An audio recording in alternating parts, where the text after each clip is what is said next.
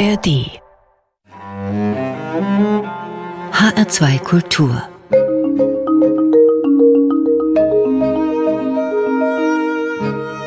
Doppelkopf und dazu begrüßt sie sehr herzlich Lothar Bauerochse. Und mein Gast am Tisch hier in einem Studio des NDR in Osnabrück ist Pierre Stutz, katholischer Theologe, ehemaliger Priester, einer der meistgelesenen spirituellen Schriftsteller. Pierre Stutz, schön, dass wir heute miteinander sprechen können. Ja, ich freue mich sehr. Vor einem Jahr haben in einer gemeinsamen Aktion 125 katholische Christinnen und Christen, viele davon Mitarbeiterinnen und Mitarbeiter in kirchlichen Einrichtungen sich als queer lebend geoutet. Hashtag Out in Church hieß diese Aktion, die damals große Aufmerksamkeit in der Öffentlichkeit gefunden hat. Sie, Herr Stutz, waren mit dabei. Können Sie sich noch erinnern an diesen Tag vor einem Jahr? Ja, auf jeden Fall. Das, das wird einer meiner wichtigen Daten sein in meinem Leben. Mhm. Wir haben ja als Gruppe 125 Personen neun Monate im Geheimen auf mhm. diesen Tag hingearbeitet und ich war natürlich total bewegt, was ich schon vorher erlebt habe. Mein Outing liegt ja 20 Jahre zurück. Ich habe mich ja 2002 geoutet. Und in der Begegnung mit so vielen jungen Menschen, also Menschen zwischen 20 und 30, die auch heute noch darunter leiden, mhm. Die auch suizidale Gedanken haben, wie ich das hatte, das hat mich natürlich erschüttert und zugleich hat es mir auch eine unglaubliche Kraft gegeben und die Resonanz, die hat ja dann all, all mhm. unsere Erwartungen übertroffen. Sie haben es schon gesagt, Ihr persönliches Outing liegt schon 20 Jahre zurück. Warum haben Sie dann bei dieser Aktion nochmal mitgemacht? Ja, weil ich eben gemerkt habe, dass das immer noch hochaktuell ist, dass da eben ein unglaublicher Leidensdruck ist. Ich habe mich natürlich schon immer wieder gefragt, warum soll ich jetzt das alles nochmal durchmachen, weil äh, das hat mich auch wieder zu schlaflosen Nächten geführt. Mhm. das, ich finde das so eine Ungerechtigkeit. Ich bin ja, ich kämpfe ja für die Menschenrechte. Und letztlich geht es darum, dass eine kirchliche Gemeinschaft sich auf einen Mann aus Nazareth berufen kann und immer noch so viele Menschen unterdrücken kann und das war eben dieses, diese Kraft in dieser Sendung, wie ich es auch gesagt habe. Wir stehen nicht mehr zur Verfügung, uns unterdrücken zu lassen. Und wir sind nicht mehr bereit, dass man über uns redet. Jetzt reden wir. Mhm. Man muss vielleicht noch mal sagen, unter diesem Hashtag Out in Church gab es oder gibt es eine Website. Ähm, es gab diesen großen Film in der ARD, der auch in der ARD Mediathek noch zu finden ist und eben dann natürlich viele persönliche Statements in den Medien. Und es ist ja tatsächlich so, bis dahin galt es eben nach offizieller Lehrart, dass offen homosexuell lebende Menschen ihren Job in der Kirche verlieren. Was haben Sie gespürt? Was ist da passiert, dass die Menschen eben gesagt haben, jetzt stellen wir uns hin, jetzt reden wir? Eben, es war diese Solidarisierung, die mir bis dahin auch gefehlt habe. Mhm. Ich habe schon bei meinem Outing, also 2002, weil ich habe ja 49 Jahre gebraucht, bis ich das gewagt habe, weil ich wollte meinen Job nicht verlieren. Äh, ich bin nach wie vor leidenschaftlich gerne Priester, und ich habe gemerkt, es braucht eine Solidarisierung und nach meinem Outing hat die leider nicht stattgefunden. Mhm. Und jetzt ist der Leidensdruck ist gestiegen und dass jetzt das Arbeitsrecht in den meisten Diözesen Deutschlands geändert wurde auf 1. Januar, also das übertrifft all unsere mhm. Erwartungen, weil ich weiß noch bei der ersten Sitzung, das war so im, im Mai 2021. Da haben wir gesagt, ja, haben wir genug langen Atem, um zehn Jahre zu kämpfen, damit in zehn Jahren vielleicht das Arbeitsrecht mhm. äh, geändert wird. Und dass das jetzt möglich wurde, das ist einfach unglaublich. Und zugleich, es sind ja sieben Forderungen, mhm. die Hauptforderung auch, dass diese homophobe, diskriminierende katholische Lehre, dass also ich, der einen Mann liebe seit 20 Jahren, dass das nicht Gott gewollt sein soll, das ist für mich so himmelschreiend und auf dieser Ebene, auf der Ebene der Lehre, hat sich ja leider überhaupt noch nichts geändert. Ich wollte gerade fragen, was haben Sie an Veränderungen gespürt seitdem? Also das Arbeitsrecht ist das eine, dass ja die äh, Generalvikare in den Bistümern sehr schnell gesagt haben, da müssen wir einfach mhm. schnell in den Verordnungen etwas ändern, dass eben homosexuelle oder queer lebende Menschen nicht fürchten müssen, ihren Job zu verlieren. Aber das andere ist ja dies atmosphärische und auch das theologische. Ja, genau. Ja, also in den Gemeinden hat sich ja schon seit, hm. seit 20 Jahren schon nach meinem Outing, ich hatte ja da Ängste, dass all meine Bücher äh, verbrannt werden. Ich hatte noch so irreale Ängste. Und ich habe ja nach meinem Outing habe ich ja 800 Briefe erhalten und da waren ein Dutzend von Leuten, die mich in die Hölle schicken wollten. Und ich habe ja damals schon gesagt, mich kann niemand in die Hölle schicken. Ich komme aus der Hölle. Ich habe 49 Jahre Krieg gegen mich geführt und das war, das war, ich, also es war unglaublich und ich, ich bin heute noch immer total berührt, dass ich, dass ich noch lebe mhm. und dass ich schlussendlich daran gewachsen bin.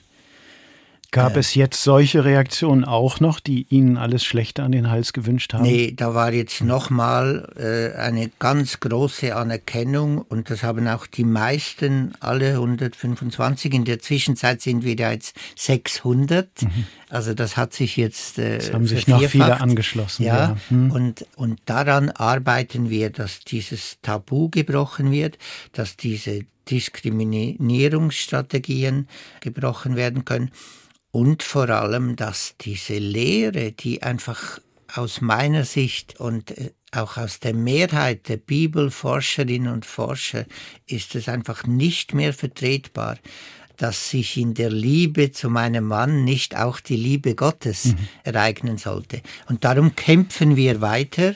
Es wird noch ein langer Weg, aber es hat auch mir persönlich nochmal wieder einen unglaublichen Schub gegeben. Doch, Veränderung ist möglich, sogar in der katholischen Kirche.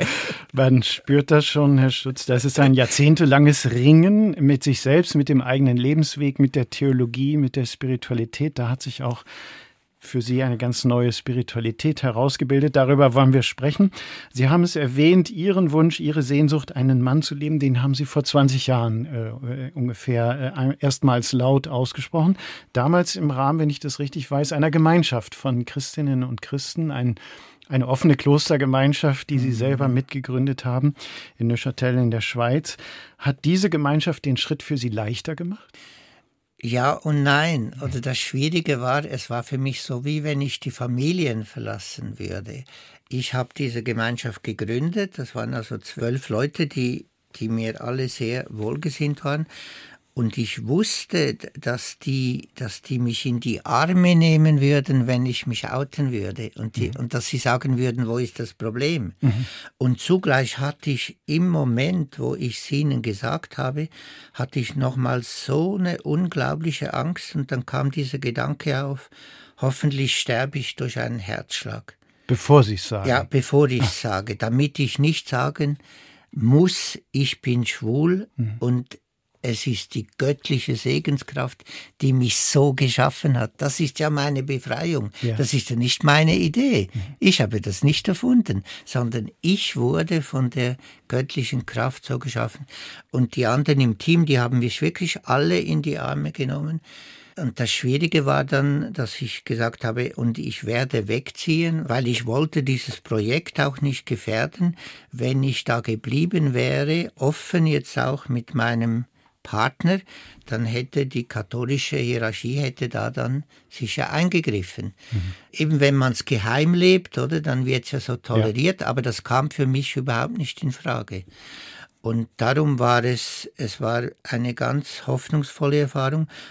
Es war dann auch eine schmerzvolle Erfahrung, aber ich konnte ja danach, die zehn Jahre nach meinem Outing, war ich weiterhin sehr aktiv in diesem klösterlichen äh, Bereich mit Kursen, mit vielen spirituellen Gesprächen, äh, aber ich ich durfte nicht mehr da wohnen, also ich wollte mhm. es auch nicht, ja. weil es schon für mich bedeutet hat, nochmal neu durchzustarten. Eine Befreiung und gleichzeitig ein schmerzhafter Abschied äh, und ein weiterer Schritt auf einem spirituellen Weg. Darüber sprechen wir gleich.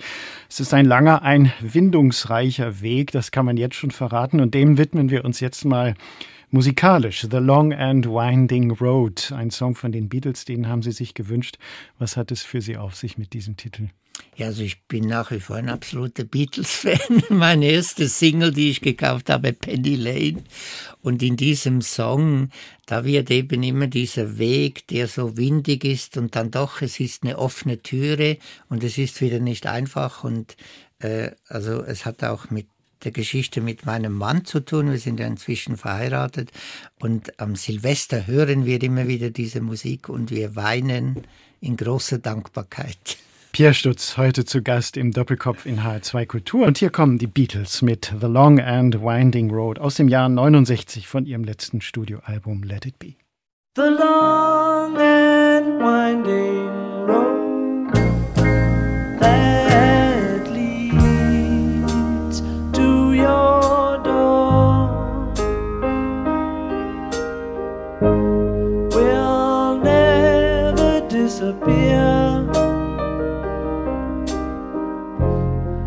that road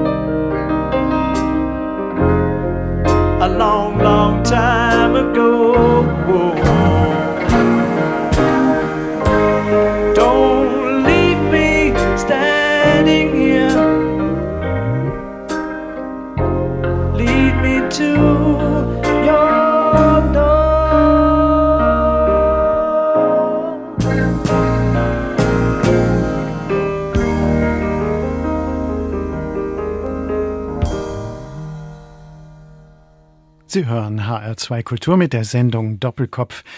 Mein Gast ist heute der katholische Theologe und spirituelle Autor Pierre Stutz. Herr Stutz, Sie stammen aus der Schweiz. Das dürfte, glaube ich, keiner Hörerin, keinem Hörer verborgen geblieben sein. Genauer gesagt aus Hegling im Kanton Aargau. Jahrgang 53. Sie wurden ja in eine katholische Familie hineingeboren. Was für eine Prägung haben Sie da denn mitbekommen? Ja, was halt so typisch katholisch ist, so ein, ein katholisches Dorf, drei evangelische Familien, und da war einfach so ganz diffus, wurde gesagt, ja, die sind schon, die sind schon auch gut, aber halt nicht ganz richtig. und ich habe schon als Kind habe ich rebelliert. Ich habe dann nach am zweiten Tag nach dem Kindergarten, mein also zweiter Schultag, mhm. habe ich zur Mama gesagt, äh, ich habe mich in Ruth verliebt, in die kleine Ruth. Und die war evangelisch, oder? Und, oh, okay. und prompt kam die Antwort, Junge, sie ist evangelisch, oder? Und, das geht nicht. Äh, und ich, ich, ich konnte damals schon äh, das nicht verstehen und äh, aber ich habe natürlich da auch viel Kraft erfahren in diesem Dorf, auch die Rituale, äh, die natürlich eben sehr problematisch sein können, aber es war halt so auch äh, eher so ein Aufgehobensein, schon mit der großen Schattenseite, äh, wie ich das so nenne, mehrmals täglich die Frage, was denken die anderen? Mhm diese Außenorientierung, die mich wirklich auch äh, krank gemacht hat. Das Stichwort Rebellion, was Sie gerade gesagt haben, in der Liebe zu der kleinen evangelischen Mitschülerin, äh, greife ich nochmal auf. Sie kommen ja als Jugendlicher mit in die 68er-Bewegung, aber Sie gehen äh, als 15-Jähriger erstmal in ein katholisches äh, Internat und mit 20 treten Sie in einen Orden ein. Das klingt ja doch auch nach einer festen katholischen Bindung. Ja, ja, aber da war halt dieser unglaubliche Aufbruch vom Zweiten Vatikanum. Ja. Äh, eben in diesem Internat äh, war zum Beispiel das absolute Aha-Erlebnis. Wir gehen im Religionsunterricht ins Kino. Mhm. Da habe ich meine Liebe zum Kino entdeckt. Bis heute zwei bis dreimal pro Monat gehe ich ins Kino. Und das war für mich so unglaublich Religion und Kino. Da war ja diese Nouvelle Vague, also mhm. diese neue französische Welle, Truffaut, Godard, Chabrol. Und in diesem Orden, da habe ich eben ganz viel Freiheit erfahren. Also jetzt im Gegensatz zu diesem kleinen, engen katholischen Dorf habe ich da eben ganz viel Befreiendes erfahren. Und zugleich muss ich mir halt eingestehen, es war auch eine Flucht vor meiner sexuellen Orientierung. Inwiefern? Ja, indem ich leider irrtümlicherweise gedacht habe, ja, wenn ich zölibatär lebe, dann spielt es ja eh keine Rolle. Ah, ist äh, einfach kein Thema mehr. Es ist kein mhm. Thema mehr. Mhm. Und äh, das, das stimmt natürlich nicht. Und, aber da fing eben meine, mein Kampf an, äh, wirklich bis hin, ich kontrolliere all meine Bewegungen, dass ja niemand merkt, dass ich schwul bin. Mhm. Aber auch da, ich muss sagen, im Nachhinein, ich bin versöhnt mit meinem Weg. Ich habe da halt unglaublich das Noviziat in Paris. Da habe ich halt auch die große, weite Welt erlebt und sehr viel Offenheit. Äh, außer das Thema Sexualität wurde auch damals eben weiterhin sehr tabuisiert. Homosexualität, das gab es ja. schon gar nicht. Hm. Der Weg ging ja weiter, Studium der katholischen Theologie und dann äh, Priesterweihe und Sie sind dann Jugendseelsorger geworden. Durchaus sehr erfolgreich mit vielen Ideen, vielen Projekten. Sie haben es gesagt, das war ja so eine Aufbruchszeit, Ende der 60er Jahre in der katholischen Kirche. Eine Bilderbuchkarriere? Ja, nach außen, nach hm. außen, hm. oder? Ich habe ja auch diese Gabe, dass ich öffentlich auftreten kann, dass ich andere begeistern kann. Ich habe ja bewusst diese Nische der Jugendarbeit gewählt. Ich konnte mir eigentlich nie vorstellen, Dorfpfarrer zu sein, weil oder auch Stadtpfarrer. Das, mhm. äh, in der Jugendarbeit da wird halt vieles durchgewirkt. Da war mehr Freiheit. Ja, da war mehr Freiheit ja. und ich konnte all meine Träume verwirklichen. Und zugleich war eben wirklich dieser innere Kampf, du hast doch alles, warum bist du nicht jetzt dankbar und warum willst du jetzt weiterhin einen Mann lieben? Mhm. Äh, sei doch mal zufrieden. Ja, das hat dann. Was war da innerlich los? War das eine Unzufriedenheit oder, oder mehr? Nee, das war mehr. Das war mhm. wirklich meine Seele, die halt immer wieder gesagt hat, ich, ich lebe so mit dir nicht weiter. Du machst dir und den anderen was vor. Und all die Themen, die ich ja Jugendlichen zugesprochen habe, lebe deine Träume, steh zu dir, wer immer du bist, die habe ich zu wenig in meinem Leben verwirklichen können. Bis ich dann eben mit 38, das war der erste Bruch in meinem Leben, zweijähriges Burnout. Ich war wirklich am Ende meiner Kräfte. Ich war nur zehn Kilo abgenommen, nur noch der Schatten meiner selbst weil der Kampf gegen, gegen den eigenen Körper. Ich war auch grenzenlos, also es war nicht nur jetzt die Flucht von meiner sexuellen Orientierung, sondern es war auch, äh, ich bin Workaholic hm. geworden, mhm. weil, weil ich habe immer gesagt, die Arbeit macht mir Spaß, aber wenn Sie Tag und Nacht immer arbeiten, dann dann kommen Sie halt ja. an den Rand Ihrer Kräfte. Also ein Bruch in Ihrem Leben, wie deuten Sie den heute? Ja, ich deute den schon als Notwendigkeit. Ich, ich stelle mir so vor, dass mein Body der Seele gesagt hat, äh, übernimm du. Er hört nicht auf mich. Wir, hm. wir müssen den richtig durchschütteln, der, sonst schnallt er es nicht. Und dann, was haben Sie in dieser Zeit gemacht? Also das ist ja wirklich eine Vollbremsung. Ja, und, und dann, und ich habe einfach gespürt, ich muss lernen auch, ich muss nicht nur, ich will auch lernen, bei mir selber zu Gast zu sein. Mhm. Und das war eine absolute Zumutung für, für mich. Äh, und da bin ich ja dann der mystischen Tradition ja. begegnet. Ich kannte diese Spur nicht, wo ich eben ge gemerkt habe, auch in meinen Wurzeln, also in meinen jüdisch-christlichen Wurzeln, gibt es eben Menschen, die immer wieder sagen, Gönne dich dir selbst, sei auch gut mit dir selbst, sei auch mit dir selbst befreundet, richte dein Augenmerk auf dich selbst, wie Meister Eckhart aus Erfurt es sagt, äh, weil bis zum 38. Lebensjahr habe ich immer nur gehört, liebe deinen Nächsten. Ja. Wie dich selbst. Immer die Hinwendung nach außen, ja. außen aktiv Und das sein. ist heute noch ein Thema. Ich behaupte, in den meisten Gottesdiensten, wenn das Evangelium gelesen wird, liebe deinen Nächsten wie dich selbst, dann wird über die Nächstenliebe gesprochen. Mhm. Selbstliebe hat immer noch so was Anrüchiges, weil da geht es auch um, um Selbstverwirklichung, auch um Lust. Und das ist immer noch was Gefährliches im religiösen Bereich. Und das war für mich dann eine ganz neue Welt, diese alten Texte, die ja auch sehr sperrig sind, die wir eben neu aktualisieren müssen.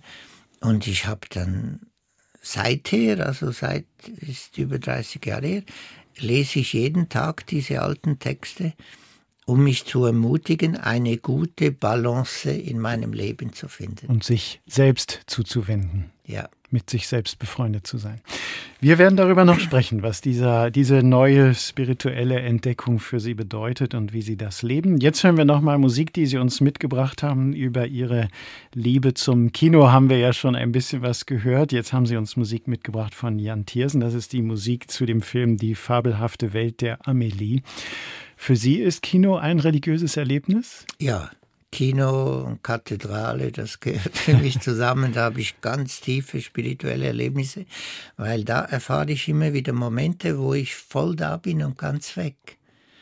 Wo ich mich ernst nehmen kann und zugleich mich in einer anderen Geschichte verlieren kann und merken, ah, das ist ja nicht nur mein Problem, sondern da sind ja auch andere dran. Und dieser, dieser Film, die fabelhafte Welt der Amélie Poulain, der ist einfach, ich habe den schon zwölfmal geguckt. Ich, das ist für mich auch Gebet, Meditation, äh, Filme, die mich anrühren, die mir helfen, achtsamer und mitfühlender im Leben zu stehen. Und diese wunderbare, leichte französische Musik, die verbindet mich dann eben auch mit, mit meinem Leben, mit meinem Weg.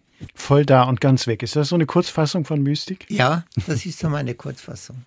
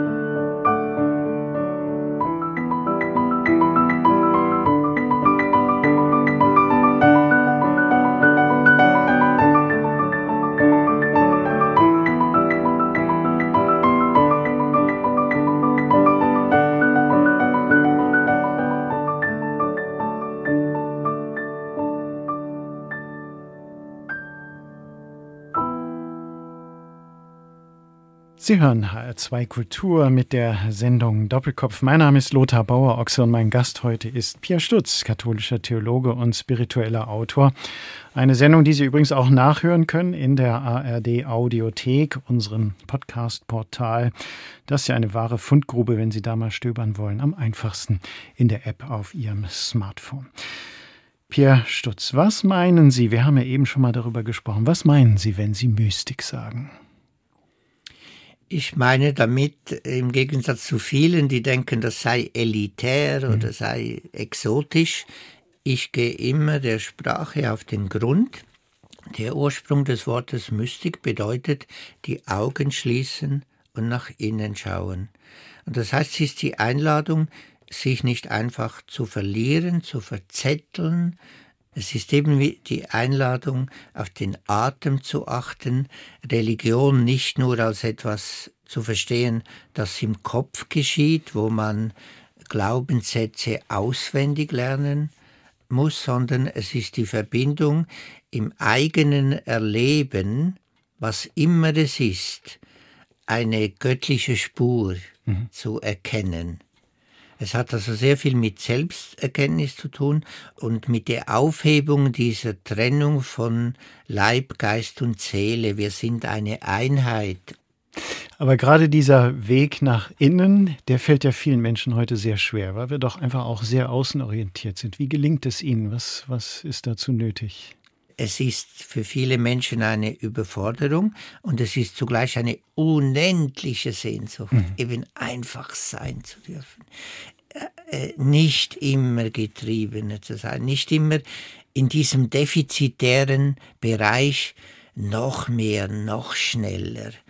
Ich kann und will nicht akzeptieren, dass ich ein Leben lang mit dieser Doktrin unterwegs bin, keine Zeit. Mhm. Und darum mache ich mir und anderen Menschen Mut, immer wieder auch den Tag hindurch einen kleinen Moment, beide Füße auf dem Boden, tief durchzuatmen. Davon erzählen diese weisen Männer und Frauen, es gibt keinen Ort auf dieser Welt, der nicht zum heiligen Ort werden kann. Mhm. Herr Stutz, Sie haben uns erzählt, dass Sie in dieser schweren Lebenskrise waren, äh, zweijährig einen Burnout. Wieso hat da gerade so eine mystische Spiritualität Ihnen helfen können? Weil das bei mir so unterbelichtet war, äh, dieser Bereich in die Stille zu gehen, lernen für sich zu sorgen, ich möchte aber schon noch ergänzen, ohne psychotherapeutische Unterstützung mhm. hätte ich das kaum überlebt. Also ich brauchte auch ganz konkret Begleitung, handfeste Psychotherapie. Aber bei mir ist es so, wenn ich meine großen Fragen und auch die Fragen der Welt, die mich umtreiben, all diese grausamen Kriege, wenn ich die nicht letztlich auch spirituell deuten kann, dann bleibe ich auf der Strecke. Pädagogik, Philosophie, Psychologie, das sind für mich ganz wichtige Lebenspfeiler. Aber ich brauche auch noch eine religiöse Deutung für mein Leben. Und da habe ich eben in der Begegnung im Dialog mit dieser Spur, die wir ja auch interreligiös finden, Rumi in der islamischen Tradition, letztlich auch der buddhistische Weg, der eben äh, da ganz viele äh, Verbindungen aufzeigt, da wird diese Trennung zwischen Selbsterkenntnis, Engagement für eine gerechtere Welt und Innerlichkeit aufgehoben. Mhm. Und um das geht es. Lag für Sie da auch so ein Akt der Befreiung drin von vielen Vorschriften, die, die Sie früher so in der Kirche äh, gespürt haben? Verboten? Ja, auf jeden Fall. Das mhm. war, das war nochmal wirklich, darum habe ich auch zwei Jahre gebraucht. Das war so wie ein Häutungsprozess, weil diese, diese Frauen und Männer, die waren alle auch Grenzgängerinnen. Mystik ist eben immer auch Widerstand. Es ist eine Auflehnung gegen Hierarchien, die uns klein halten wollen oder die meinen, sie könnten uns Gott bringen. Mhm. Das ist ja so die Quintessenz von dieser Spur. Der Himmel ist schon in dir. Das Wesentliche ist schon in dir. Such nicht nur im Außen, sondern entdecke das Gold in dir. So sagt es der Psychotherapeut Carl Gustav Jung. Eben äh, Menschen an der Macht, die wollen halt widerständige äh, Gefährten und Gefährtinnen klein halten. Herr Stutz, wenn wir das so hören, dass Sie da nochmal so einen großen Schatz der Spiritualität bei Männern und Frauen eigentlich in der christlichen Tradition entdeckt haben, also im Grunde ja einen Schatz aus der auch katholischen Tradition gehoben haben, warum haben Sie dann trotzdem Ihr Priesteramt aufgegeben?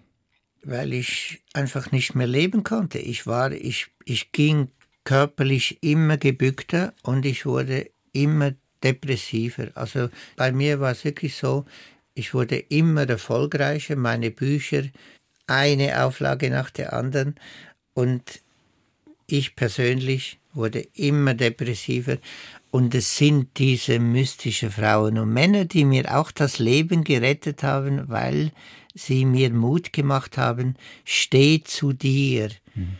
Obwohl ich niemanden, niemandem wirklich diesen grausamen Weg, den mhm. ich gegangen bin, wünsche steht zu dir äh, sozusagen eine wichtige Lernerfahrung auf Ihrem Weg, Herr Stutz, ein neuer Standpunkt. Trotzdem sagen Sie, ich bin Suchender. Äh, so heißt Ihr Buch, Suchend bleibe ich ein Leben lang.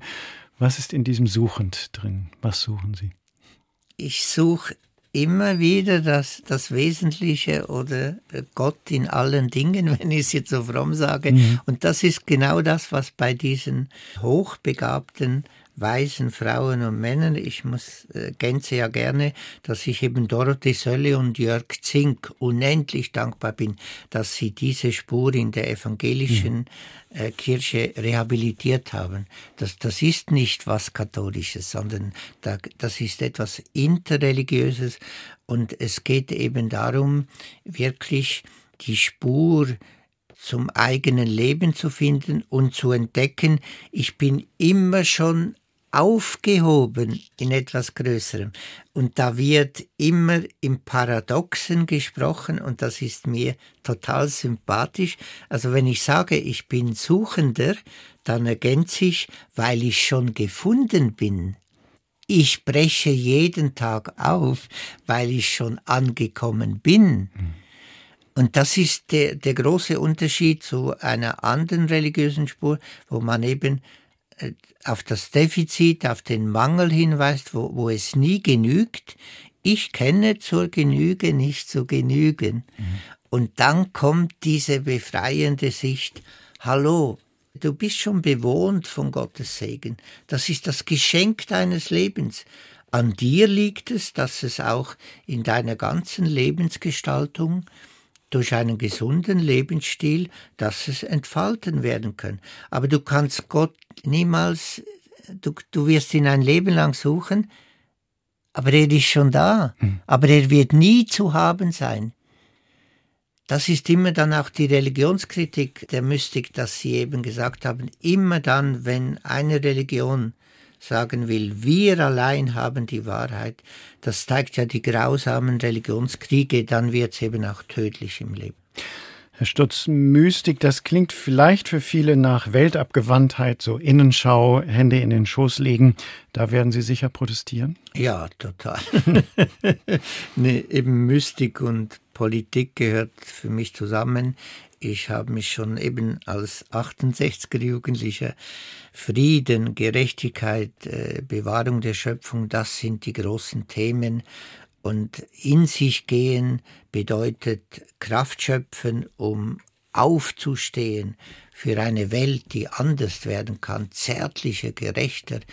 Und darum engagiere ich mich auch für die Menschenrechte, weil das, es ist eben traurig, dass die Kirchen erst im Nachhinein dann gesagt haben, wir feiern jetzt 75 Jahre Erklärung der Menschenrechte und im Nachhinein sagen dann die Kirchen, ja, das, das haben wir immer auch schon gedacht und gesagt, aber sie haben es leider nicht verwirklicht. Ist auch jetzt noch in vielen Kirchen sind die, werden die Menschenrechte nicht verwirklicht und, und da helfen mir diese Lebensentwürfe. Eine Hildegard von Bingen, die hat wirklich, das war genial, was die an Innerlichkeit entfaltet hat. Und es ist genial, wie sie als Frau aufgestanden ist und rebelliert hat.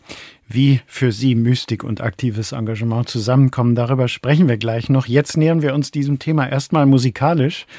Sie haben Musik mitgebracht von dem Komponisten Helge Burggrabe, dem Sie ein gemeinsames Projekt machen. Ähm, werden gleich nochmal ausführlicher darüber sprechen, deswegen nur ganz kurz, worum geht es bei diesem Projekt? Es geht eben darum, weil 75 Jahre Menschenrechte im 10. Dezember 2023 gefeiert, dass Jugendliche eine tanzende Hommage an die Menschenrechte, also dass, dass wir Jugendliche kreativ motivieren können, sich mit diesen 30 Artikeln der Menschenrechte auseinanderzusetzen. Und ich bin unendlich dankbar, dass Helge Burggrabe mich angefragt hat, ob ich da mitmache. Und ich freue mich auf die Musik, die wir jetzt Genau, wir werden darüber gleich nochmal sprechen. Pierre Schutz, heute zu Gast im HR2 Kultur Doppelkopf. Wir hören den Titel Sisterhood, Brotherhood aus der CD Human von Helge Burggrabe.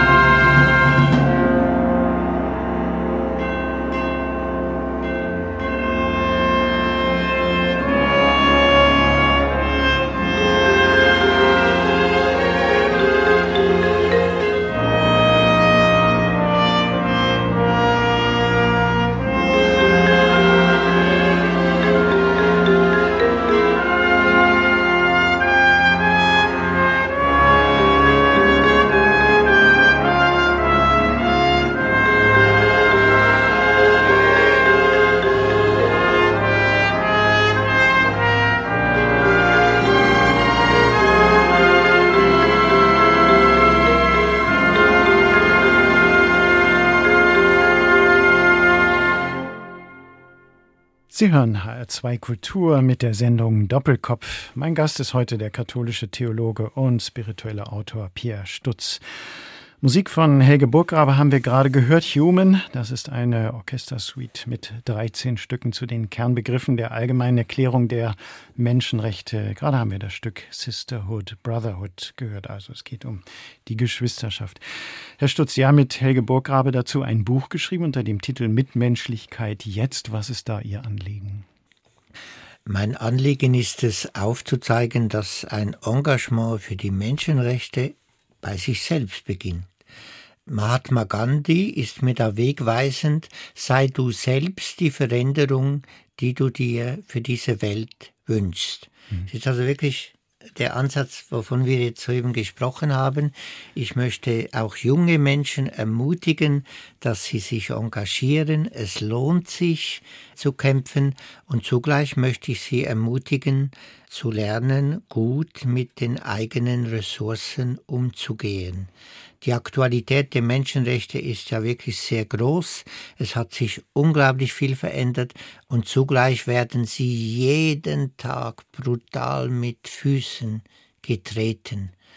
Und ich bin ich bin halt wirklich sehr beeindruckt, dass nach dem Zweiten Weltkrieg, also in einer Zeit, wo die Hoffnung tief vergraben war, wo das Vertrauen zerstört war, dass da Frauen und Männer eine Vision entworfen haben mit diesen 30 mhm. Artikeln der Menschenrechte. Und wir, äh, Helge Burggrabe und ein großes Team, das ist ein riesen ehrenamtliches Team, steckt dahinter in dieser Bewegung Human Musica Innova. Äh, wir möchten eben vor allem auch junge Menschen Mut machen, dass Veränderung möglich ist. Genau, es ist ein Musik- und ein Tanzprojekt, äh, wo Sie mit Jugendlichen zusammenarbeiten wollen. Haben Sie das Gefühl, Jugendliche sprechen darauf an? Ja, also von Anfang an, wo dann, wo dann die Musik auch da war, die Helge Burggrabe ja extra komponiert hat, da waren wir in Bremen in einer großen Schule. Es war natürlich dann die Corona-Zeit, also wir haben uns das alles ganz anders vorgestellt, aber trotz allem, es war an verschiedenen Orten, haben uns die Aufführungen gezeigt, durch Begegnungen, durch Musik können Mauern des Misstrauens aufgebrochen werden. Allein reden genügt nicht. Und äh, wir haben es ja schon so angedeutet, Mystik heißt ja eben nicht Augen zu, Hände im Schoß gefaltet. Äh, Sie sprechen immer wieder von einer kämpferischen Gelassenheit, auch so ein Paradoxon. Ja, das, das liebe ich. Weil es gibt eben so viele Leute, die denken, ja, gelassen, ich müsste gelassener werden. Oder ich, ich höre immer wieder diese defizitären Aussagen, ich bin noch zu wenig gelassen. Und ich sage, Gelassenheit hat auch etwas mit kämpferischem Einsatz zu tun. Es ist wie Ein- und Ausatmen und eben ein innerer Weg, wenn ich denke an Frère Roger in Thésée, Konzil der Jugend hat mich tief geprägt, 1972. Ja. Das sind diese beiden Worte Kampf und Kontemplation. Und viele wollen heute nur Innerlichkeit, weil sie so total überfordert sind. Ich kann das sehr gut verstehen. Aber ich kann nie nur alleine glücklich werden. Das kann es nicht sein, dass ich nur sage, ja, ich, ich gucke jetzt, wie ich da überlebe sondern Spiritualität hat immer etwas zu tun, das Ganze im Blick zu behalten, ohne sich selber dabei äh, zu verlieren. Hm. Pierre Stutz, Sie sind katholischer Theologe, nicht mehr katholischer Priester, ein freischaffender spiritueller Autor, viel gelesen. Sie halten Vorträge, Seminare. Träumen Sie manchmal noch von einer anderen Kirche, in der Sie wieder Priester sein möchten? Ja, ich kämpfe, ich kämpfe auch mhm. dafür. Also ich sag, ich, ich bin noch Priester, nur die Hierarchie merkt's nicht. ich, ich, bleibe, ich bleibe ein priesterlicher Mensch und ich ermutige alle, alle Menschen, diese Spur aufzuzeigen, weil priesterlich heißt für mich Erde und Himmel zu verbinden, eben sehr bodenständig sein und zugleich immer wieder ganz konkret im Blick zum Himmel merken, boah, da ist ja die Natur, ist so eine wunderbare Kraftquelle. Und wenn ich daraus wieder äh, neue Hoffnung schöpfe, dann kann ich eben die harten Auseinandersetzungen im sozialpolitischen Bereich. Wir leben ja in einer sehr polarisierten Welt und, und da geht es eben darum, dieses Gleichgewicht zu entdecken. Ich engagiere mich, ich bringe mich ein, ich werde auch laut und ich gehe wieder in die Stille, um eben nicht in, in Sündenbock-Mechanismen zu verlieren. Also die gewaltfreie Kommunikation ist mir in diesem Engagement total wichtig. Im Doppelkopf in HR2 Kultur war heute Pierre Stutz zu Gast, katholischer Theologe, ehemaliger Priester, einer der meistgelesenen spirituellen Autoren der Gegenwart. Herr Stutz, wir hören zum Abschluss nochmal Musik, die Sie mitgebracht haben von Lorena McKinnon. Und wenn ich das richtig erahne, für Sie auch eine Sängerin mit einem durchaus mystisch-spirituellen Hintergrund? Ja, das ist meine Lieblingssängerin Lorena McKennitt, Kanadierin mit irischen Wurzeln. Und sie, äh, also sie ist Singer-Songwriterin, sie komponiert alles selber und sie lässt sich inspirieren von Rumi, von Teresa von Avila und sie engagiert sich auch sehr für die Bäume. Das Motiv Schutz der Bäume kommt in ihren Liedern auch immer vor, auch in diesem Song, den wir da noch hören. Das ist mir alles sehr sympathisch, eben uralte Quellen wieder neu aktualisieren und darin immer auch aufzeigen, wie wir achtsamer wie wir Klimagerechtigkeit verwirklichen können. Und Bäume haben ja für Sie in Ihrem Leben auch eine besondere Bedeutung. Ja, das sind auch seit Kindsbeinen meine spirituellen Begleiter. Ich wusste schon als Kind, dass Bäume beseelt sind. Da musste ich nicht Theologie studieren, um das zu erfahren. Hab's da auch leider zu wenig erfahren, sondern erst durch eine Hildegard von Bingen oder all diese Menschen. Lorena McKinnett, The Mama's Dance, hören wir jetzt zum Ausklang des heutigen Doppelkopf. Wie gesagt, die Sendung finden Sie auch in der ARD Audiothek. Vielen Dank an Pierre Stutz. Mein Name ist Lothar Bauer-Ochse. Ich danke fürs Zuhören und wünsche weiter anregende Radiostunden mit HR2 Kultur.